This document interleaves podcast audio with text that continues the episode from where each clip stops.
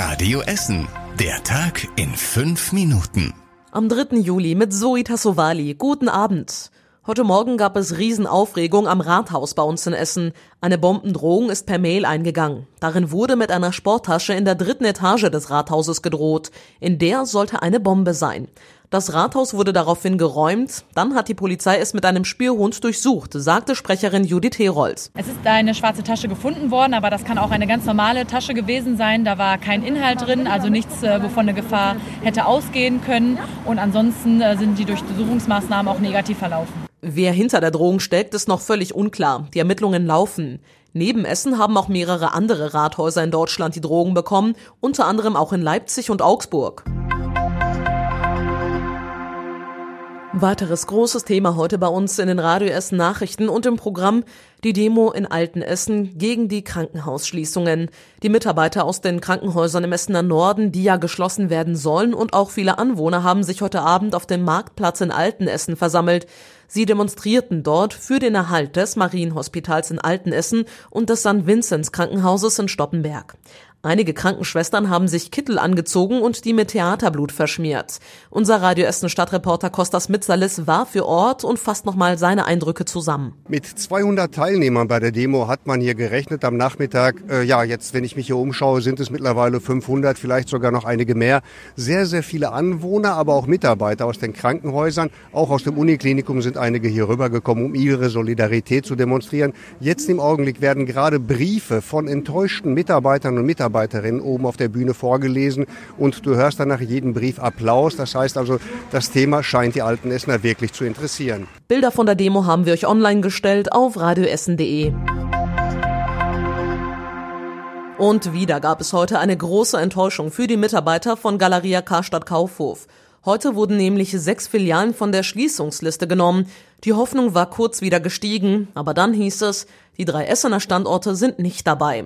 Unter anderem in Dortmund und Leverkusen haben die Vermieter wohl die Miete gesenkt. Das will der Konzern auch in Essen erreichen. Sollte das nicht klappen, werden die Warenhäuser am Willy-Brandt-Platz und im Limbecker Platz schließen müssen. Schon kommende Woche bekommen die Mitarbeiter Besuch von den Verantwortlichen der Transfergesellschaft. Für Donnerstag ist dann eine weitere Betriebsversammlung geplant. Wer schützt uns vor der Polizei? Und Rest in Peace George, Adel B. und Hashtag Black Lives Matter. Dieser Schriftzug steht seit heute ganz groß an der Fassade von Sinn am Willy-Brandt-Platz. Die Polizei ermittelt wegen Sachbeschädigung. Der Staatsschutz ist ebenfalls informiert, hat die Ermittlungen aber noch nicht übernommen. Die Polizei sagt auf Radio Essen Frage, dass es sich wahrscheinlich um einen Sachschaden von mehreren tausend Euro handelt. Und wir kommen noch kurz zum Sport. Rot-Weiß Essen startet wohl Anfang September in die neue Saison. Es wird eine sehr lange Saison. Wegen Corona sind 22 Teams dabei. Das bedeutet 42 Spieltage. Unklar ist noch, ob dann wieder Fans ins Stadion dürfen. Wir arbeiten an einem Konzept, zumindest für eine begrenzte Zahl an Fans, heißt es. Auch im Niederrhein-Pokal soll es bald wieder weitergehen. Mitte August hat RWE das Halbfinale gegen den Fünftligisten Felbert. Das Finale soll kurz darauf folgen, beides noch ohne Fans. Und was war überregional wichtig? Der Ausstieg aus der Kohle ist seit heute beschlossene Sache. Bundestag und Bundesrat haben zugestimmt. Für die Kohleländer sind Strukturhilfen in Höhe von 40 Milliarden Euro geplant. Die Ministerpräsidenten von Brandenburg, Nordrhein-Westfalen, Sachsen und Sachsen-Anhalt sprechen von einem historischen Tag für Deutschland und den Strukturwandel. Bis spätestens 2038 sollen alle Kohlekraftwerke vom Netz gehen. Der deutsche Menschenrechtler Peter Steutner ist von einem Gericht in Istanbul von Terrorvorwürfen freigesprochen worden.